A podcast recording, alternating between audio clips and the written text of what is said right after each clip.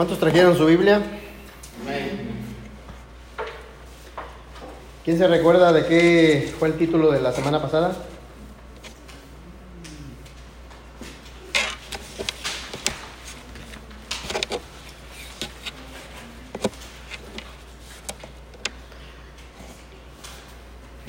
Pero recibiréis poder, ¿verdad?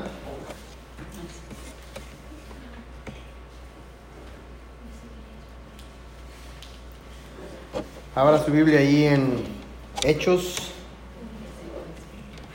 Hechos capítulo 1. Versículo 8. Tal vez usted va a decir, pero ya lo vimos la semana pasada. Sí, ya lo vimos la semana pasada.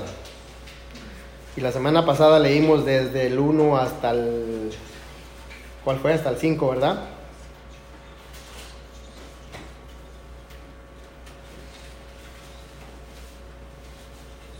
No, desde, desde el 6 hasta el 11. ¿Hechos qué, perdón? Hechos 1, 1, 8. Cuando lo tenga, póngase de pie. El título de este mensaje, pero recibiréis poder. Parte 2. Hechos 1, 8. Y la palabra del Señor dice de esta manera. Pero recibiréis poder cuando haya venido sobre vosotros el Espíritu Santo, y me seréis testigos en Jerusalén, en toda Judea, en Samaria y hasta lo último de la tierra. Oramos, Padre. Una vez más damos gracias porque sabemos y reconocemos que el plan y propósito que tienes para nosotros es llevar las buenas nuevas de salvación compartir con las personas que aún no te conocen. Y aún así, compartir con esas personas que ya te conocen, ya saben quién eres. Pero aún así, no quieren congregarse. No quieren escuchar palabra tuya. Pedimos, Señor, para que nos hables a nosotros que estamos aquí, reunidos, que venimos a escuchar palabra tuya, consejo tuyo guía.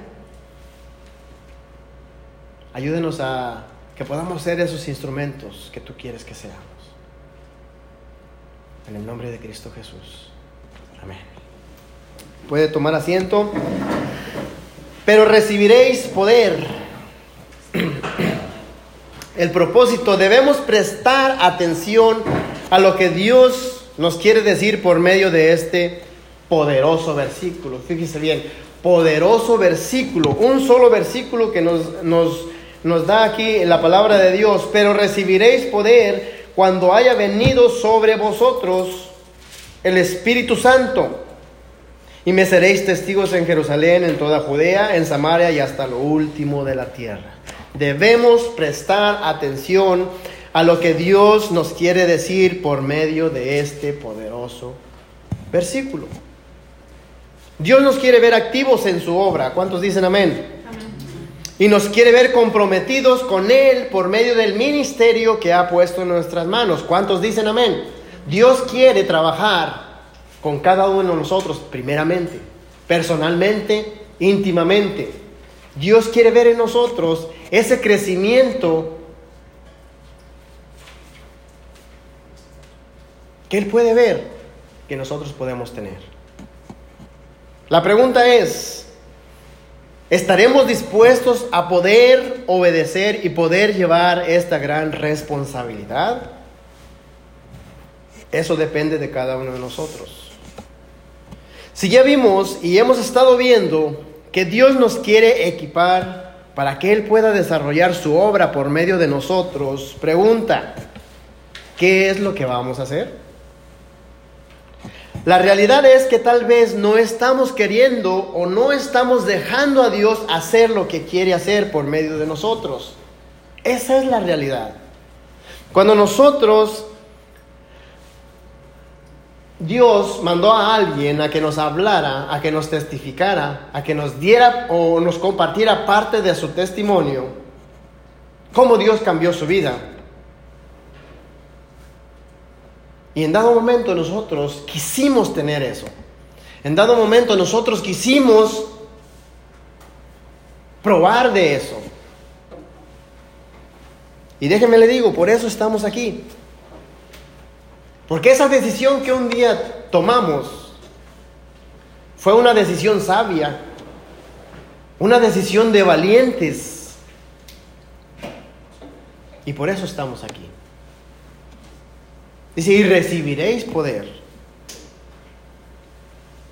Y eso debería de ser para nosotros una arma muy poderosa para llevar a cabo la responsabilidad que Dios ya ha puesto en nuestras manos. Ya vimos la semana pasada que, que dice el versículo 8, pero recibiréis poder cuando haya venido sobre vosotros el Espíritu Santo. Cuando haya venido sobre vosotros el Espíritu Santo quiere decir que nosotros ya tenemos ese poder, que nosotros ya tenemos al Espíritu Santo morando en nosotros, en nuestra vida. el Espíritu Santo prometido. Dice, y me seréis testigos en Jerusalén, en toda Judea, en Samaria y hasta lo último de la tierra. Y pregunto, ¿qué es lo que estamos haciendo? Si nosotros sabemos y reconocemos que cuando Cristo Jesús ascendió, cuando Cristo Jesús dejó este mundo, esta tierra, dijo, yo me voy, pero no los dejo huérfanos, no los dejo solos, Se quedará con ustedes el consolador, se quedará con ustedes la tercera persona de la Trinidad, se quedará con ustedes el Espíritu Santo. Y ese es el que nosotros tenemos hoy en día. Si ya vimos la semana pasada todo esto y lo estamos en cierta manera repasando el día de hoy, ¿qué fue lo que Dios habló a nuestra vida con ese mensaje de la semana pasada? Déjeme adivinar. No, lo volvimos a leer, ¿verdad no? No lo volvimos a meditar. Y ese es muchas veces en el error que estamos, en el error que caemos todos los días. De que por decirlo así nos conformamos con simplemente venir a escuela dominical, compartir, tener compañerismo, escuchar lo que el maestro se preparó para venir a compartir con nosotros. Pasamos al servicio,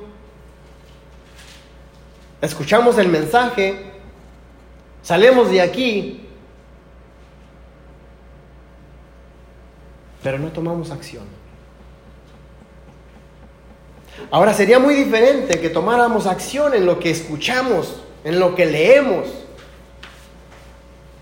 referente a la palabra de Dios. ¿Qué fue lo que Dios le habló la semana pasada? ¿Qué fue lo que Dios le está empezando a hablar a hoy con este mensaje? ¿Qué respuesta le podríamos dar a Dios? Hay veces que es necesario que dejemos la comodidad y que empecemos a hablar, a compartir que en Dios hay vida y mucho más que eso. Que por medio y a través de Jesús tenemos salvación, tenemos la vida eterna. Pero ¿cuál es la respuesta que tenemos para Dios?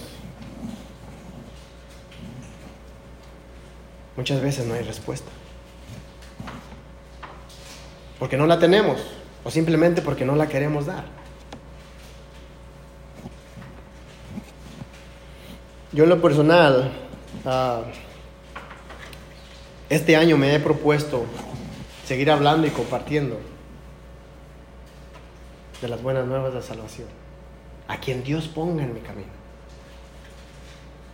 no importándome quién sea, cómo sea, de dónde sea, Y algo que eh, eh, estoy haciendo o que empecé a hacer, ir anotando. En el, libro de, de, notas que trae nuestro teléfono, ahí se puede anotar. Voy anotando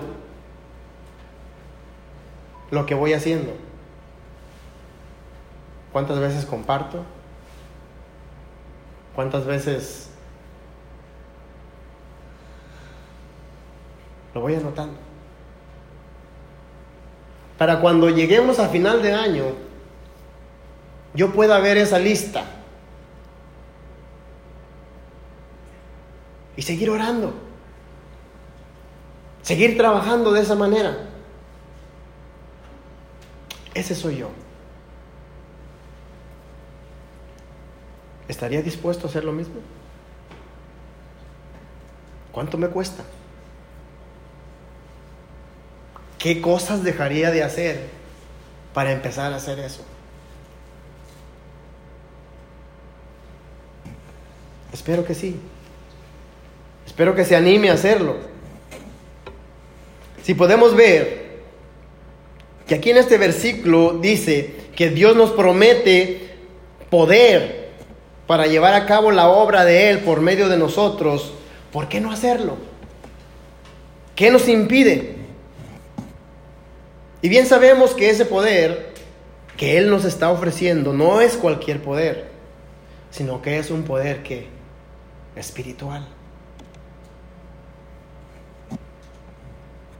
Ahí en Zacarías 4, versículos 5 y 6 dice, y el ángel que hablaba conmigo respondió y me dijo, ¿no sabes qué es esto? Y dije, no, Señor mío.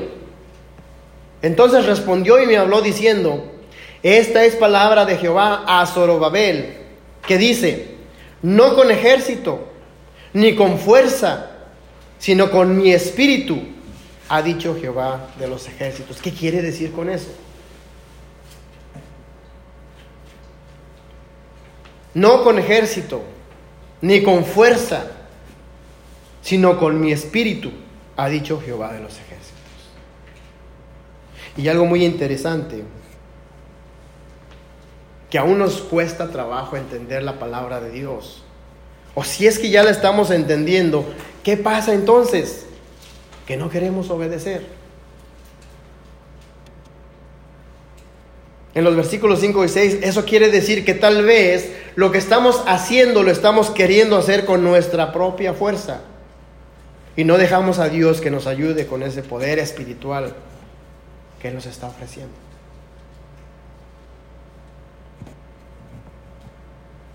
Necesitamos creer en ese poder.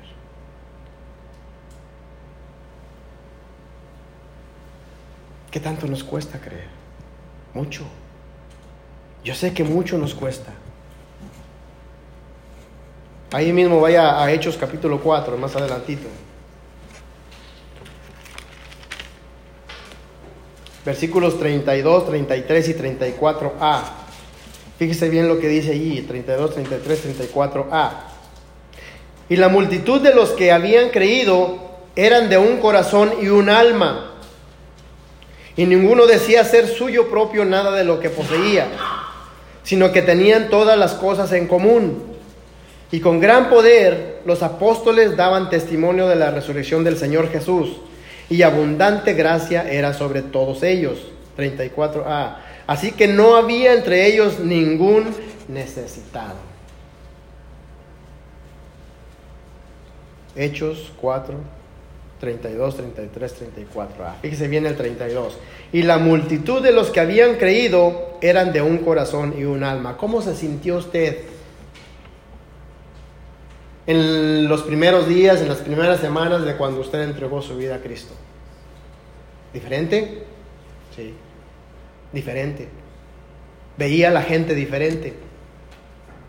Pero con el paso del tiempo, ¿cómo se fue sintiendo? Que ya iba perteneciendo a, esa, a esa convivencia o a esa clase de gente con la que ya estaba conviviendo. Dice, de un corazón y un alma. Y si ninguno decía ser suyo propio nada de lo que poseía, sino que tenían todas las cosas en común. Un mismo sentir. Y eso es lo que debe de haber en nosotros. Y el 33 dice, y con gran poder, ¿de dónde recibieron ese poder? ¿Qué dice el versículo, el versículo 8? Y recibiréis poder cuando venga el Espíritu Santo. Y con gran poder los apóstoles daban testimonio de la resurrección del Señor Jesús y abundante gracia era sobre todos ellos. ¿No queremos nosotros ese poder? ¿No deseamos nosotros tener ese poder que los apóstoles, los discípulos tenían? Yo sí.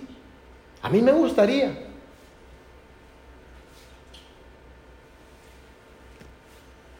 Y dice el 34a, así que no había entre ellos ningún necesitado.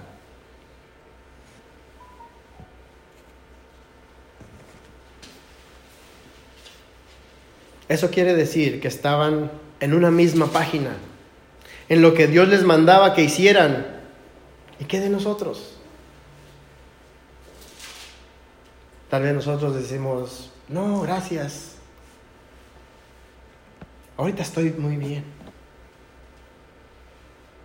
Estoy muy ocupado. No tengo tiempo. Claro que no está bien quedarnos callados. Dice por allá en un versículo que si nosotros no hablamos, ¿quién va a hablar? Las piedras. Y usted va a decir, ¿a poco una piedra puede hablar? Claro. Se habló un burro, ¿verdad, hermano? Que no hable una piedra. ¿Dios tiene poder para eso? Claro que sí. Pero claro que no vamos a ver una, a una piedra hablando así literalmente. ¿Han visto anuncios en la calle con piedras? Uno muy, muy, muy facilito. Si han pasado por la Bell Road, ya voy a, voy a anunciar, aunque no me lo van a pagar, ¿verdad? El restaurante La Casa Fiesta. ¿Ya la vio? ¿verdad que sí? ¿Qué dice ahí en, en donde está el- la yarda? Piedras blancas. Ajá. Dice casa fiesta. Con piedras. Entonces, ¿las piedras hablan? Claro que sí. ¿Se imagina? Así es que no, no, no, no tenga pendiente. Si usted no quiere hablar, las piedras van a hablar por usted. Y cuando no quiere hablar y de repente salga una piedra por ahí rebotando y, y le va a dar en la cabeza, lo va a hacer hablar. Pero no espere a eso.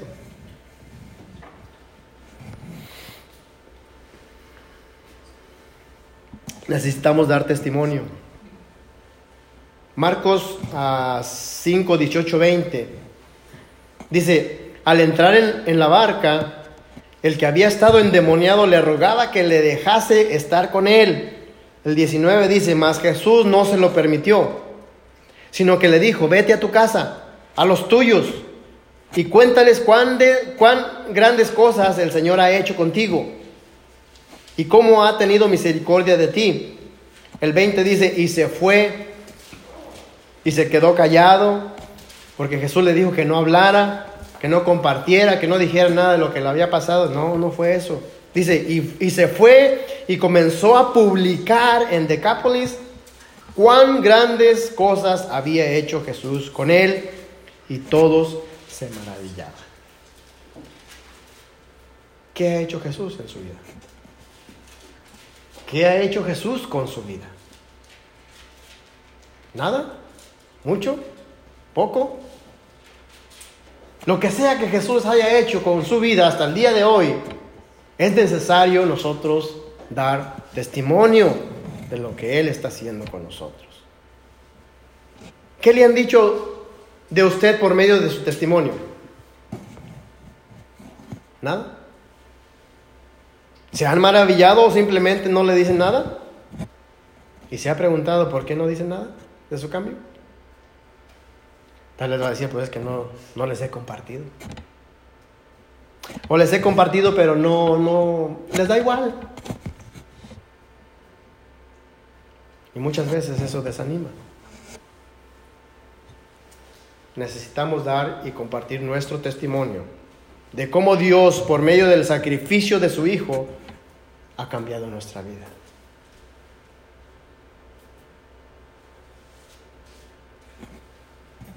Necesitamos testificar quién es el que vive en nosotros y qué es lo que ha hecho.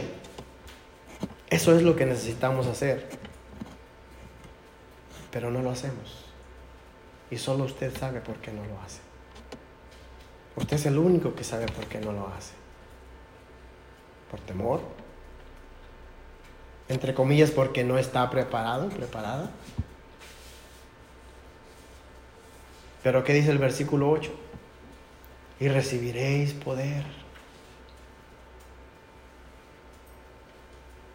¿Le gustaría tener ese poder? Para poder testificar. Juan 15, 26, 27 dice, por cuan, pero cuando venga el consolador, a quien yo os enviaré del Padre, el Espíritu de verdad, el cual procede del Padre, Él dará testimonio acerca de mí. 27. Y vosotros daréis testimonio también, porque habéis estado conmigo desde el principio. Entonces, ¿tenemos excusa? No. ¿Qué necesitamos hacer? Testificar, hablar, compartir, exhortar, animar, amar. Ese es parte del plan de Dios. Dice, pero cuando venga el consolador, y el domingo pasado les decía que ya vino, ¿verdad que sí? Que ya está aquí. Y lo más importante, está en nosotros. Solo que no lo dejamos trabajar. Lo tenemos con las manos atadas. Diciéndole, no, ahorita no, espérate. Estoy más ocupado en esta otra cosa. Dios quiere que nos aventemos a esa aventura de fe. Que tomemos valor. Que pongamos a trabajar ese poder que Dios ya nos dio. Y si no lo hemos agarrado, agarremos ese poder. Porque solo de esa manera es como vamos a, a sentir que verdaderamente Dios nos usa. Que verdaderamente Dios quiere que seamos esos instrumentos, esas armas en las manos de Dios. Hechos 5, 20, 21a. Dice, id y puestos en pie en el templo, anunciado o anunciando al pueblo todas las palabras de esta, de esta vida. 21a dice, habiendo oído esto, entraron de mañana en el templo y enseñaban. Dios quiere que vayamos. a donde Él quiera guiarnos, a donde Él quiera llevarnos.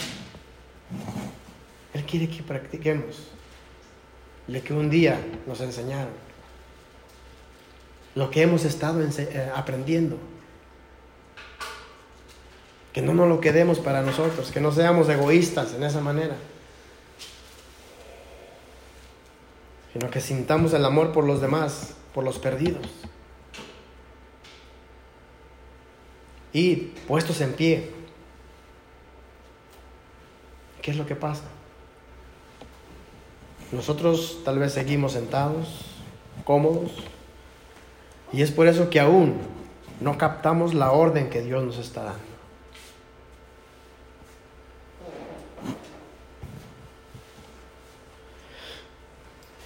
No sé si esto que está escuchando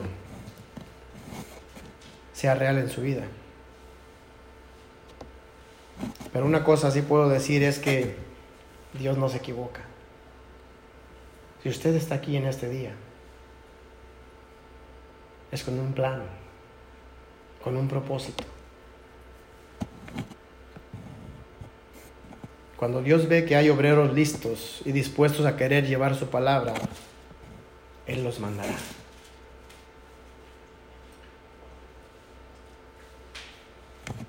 Yo solo quiero compartir esto que estoy sintiendo y decirles que yo no lo puedo hacer solo. El hermano Rubén no lo puede hacer solo. Los demás, cada uno de ustedes no lo pueden hacer solo. Necesitamos tener esa unidad, unirnos en poder. ¿Qué pasó cuando los discípulos se, se juntaron? Cuando vino a ellos el Espíritu Santo.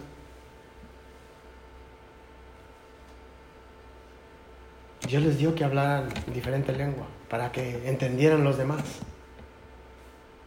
Sintieron que el, el lugar donde estaba se estremeció. ¿Es así de grande el poder de Dios? ¿Es así de grande el poder del Espíritu Santo? Así es. Pero tal vez muy pocas veces lo hemos sentido. Porque no lo dejamos trabajar. La obra no es mía. La obra no es suya. La obra es de Dios. Y Dios cada vez está buscando obreros que trabajen, que quieran trabajar. Pero ¿cómo vamos a trabajar? Si no agarramos para nosotros ese poder que Él ya nos dio. Y aunque Él ya nos los dio, Él nos sigue insistiendo, tómalo. Te va a beneficiar. Quiero usarte. Quiero que seas ese instrumento que lleves a cabo los propósitos y planes que tengo yo para tu vida. Aprovecha ahorita que tienes vida, ahorita que tienes salud, ahorita que, que puedes moverte. Así nos está diciendo Dios. Que estamos dispuestos a hacer.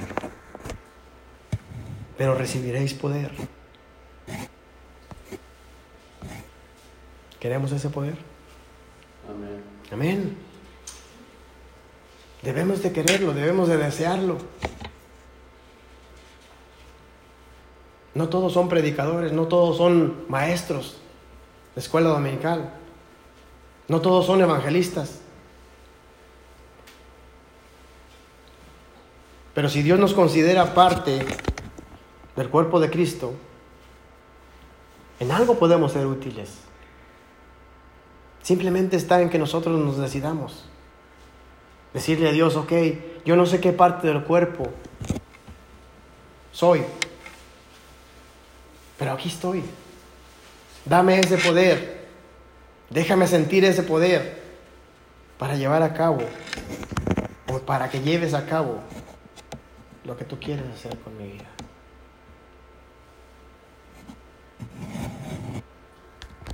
No hagamos oídos sordos a la palabra de Dios. Dejemos las excusas para otra ocasión. Cuando Dios sintamos que Dios nos está hablando, pongamos atención. Abramos nuestros ojos espirituales, nuestros oídos espirituales. Y si no entendemos lo que muchas veces Dios nos está hablando, detengámonos. Y pidámosle una, una explicación clara. Una explicación que podamos entenderla. Pero que haya en nosotros el deseo de servir. El deseo de obedecer, el deseo de comprometernos con Dios.